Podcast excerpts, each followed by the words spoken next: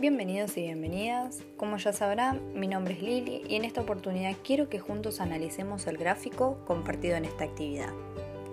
Del lado izquierdo de forma vertical tenemos los niveles de la gonadotrofina coriónica humana y en forma horizontal por debajo la duración en semanas del embarazo.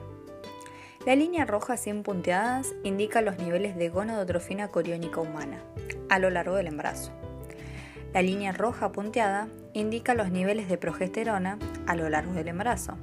Y la línea negra sin punteada indica los niveles de estrógenos a lo largo del embarazo. Cuando se da la ovulación y hay fecundación del óvulo, ¿recuerdan que se produce el embarazo? A partir de la cuarta semana de embarazo, los niveles de la hormona gonadotrófina coriónica humana aumentan considerablemente induciendo el crecimiento del cuerpo lúteo, liberando estrógenos y progesterona. Como a partir del tercer mes de embarazo, que son aproximadamente 12 semanas de embarazo, el cuerpo lúteo desaparece.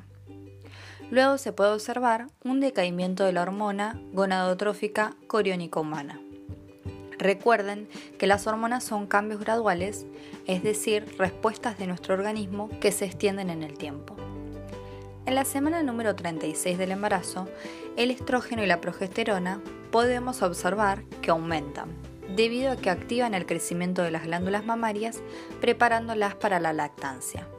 Entonces, cuando el bebé comience a succionar la mama, se liberará una hormona llamada prolactina, estimulando la producción de leche. También, llegando a las últimas semanas de embarazo, podemos observar que la progesterona tiene un pequeño decaimiento, debido a que las contracciones uterinas están inhibidas por esta hormona. Y como ya estamos llegando a las últimas semanas de embarazo, esta hormona debe bajar su nivel para darle lugar a los estrógenos y así estimular las contracciones para el parto. Durante el parto se va a liberar una hormona llamada oxitocina, lo cual provocará una presión mayor en las paredes del útero hasta que se produzca el nacimiento. Muchas gracias por escuchar este audio. Volvemos a la guía.